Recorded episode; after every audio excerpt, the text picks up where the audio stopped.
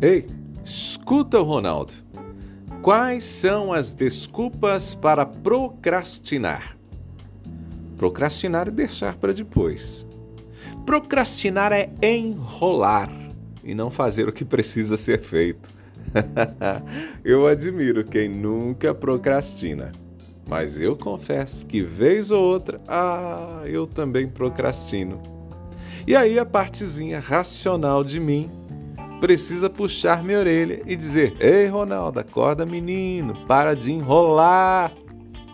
Você só perde em deixar para depois o que pode ser feito agora. Só perde. E é isso, gente. Não existe ganho em deixar para depois aquilo que a gente precisa fazer.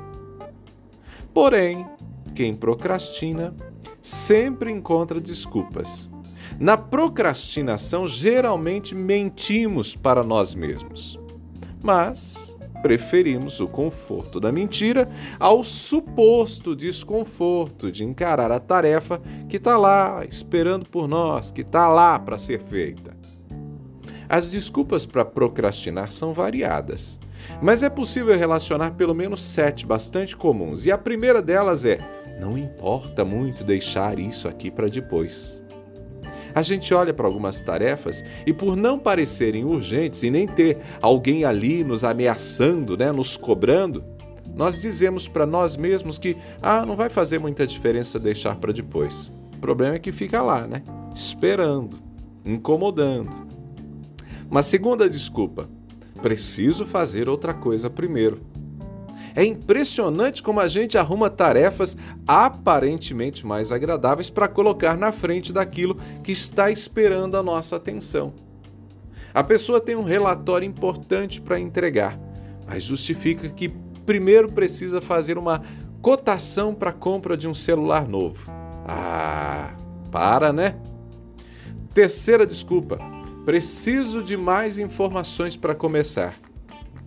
É fato que às vezes faltam informações, mas então por que não começar por aí? Por que não começar buscando as informações necessárias? Quase sempre a ideia de que faltam informações não passa de uma desculpa para deixar para depois algo que poderia ser feito agora. Uma quarta desculpa para procrastinar. Sinto-me sobrecarregado, tenho muita coisa para fazer. Gente, sobrecarregado e ter muita coisa para fazer é a realidade da maioria das pessoas.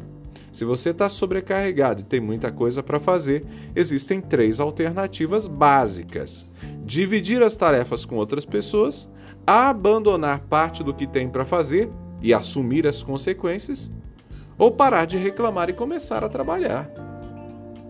Quinta, quinta desculpa: não tenho tempo agora. Eu sempre repito: falta de tempo é, na prática, falta de prioridade. Para o que é prioridade, a gente sempre acha tempo.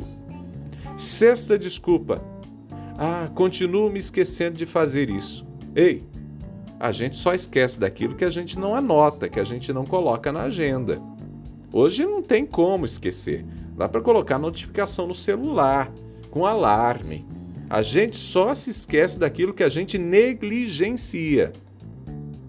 Sétima desculpa para procrastinar. Não estou com vontade de fazer. E eu entendo perfeitamente essa desculpa e admito que muita coisa que eu preciso fazer eu gostaria de não fazer. Mas adulto, gente, adulto faz o que precisa fazer e não necessariamente o que quer fazer tem coisas que não podemos evitar e tampouco transferir. Pegou a ideia? Eu sou Ronaldo Neso, tô te esperando lá no Instagram, arroba Ronaldo Neso, arroba Ronaldo Neso. Tô te esperando no Instagram e fica o lembrete, procrastinar é sempre a pior escolha.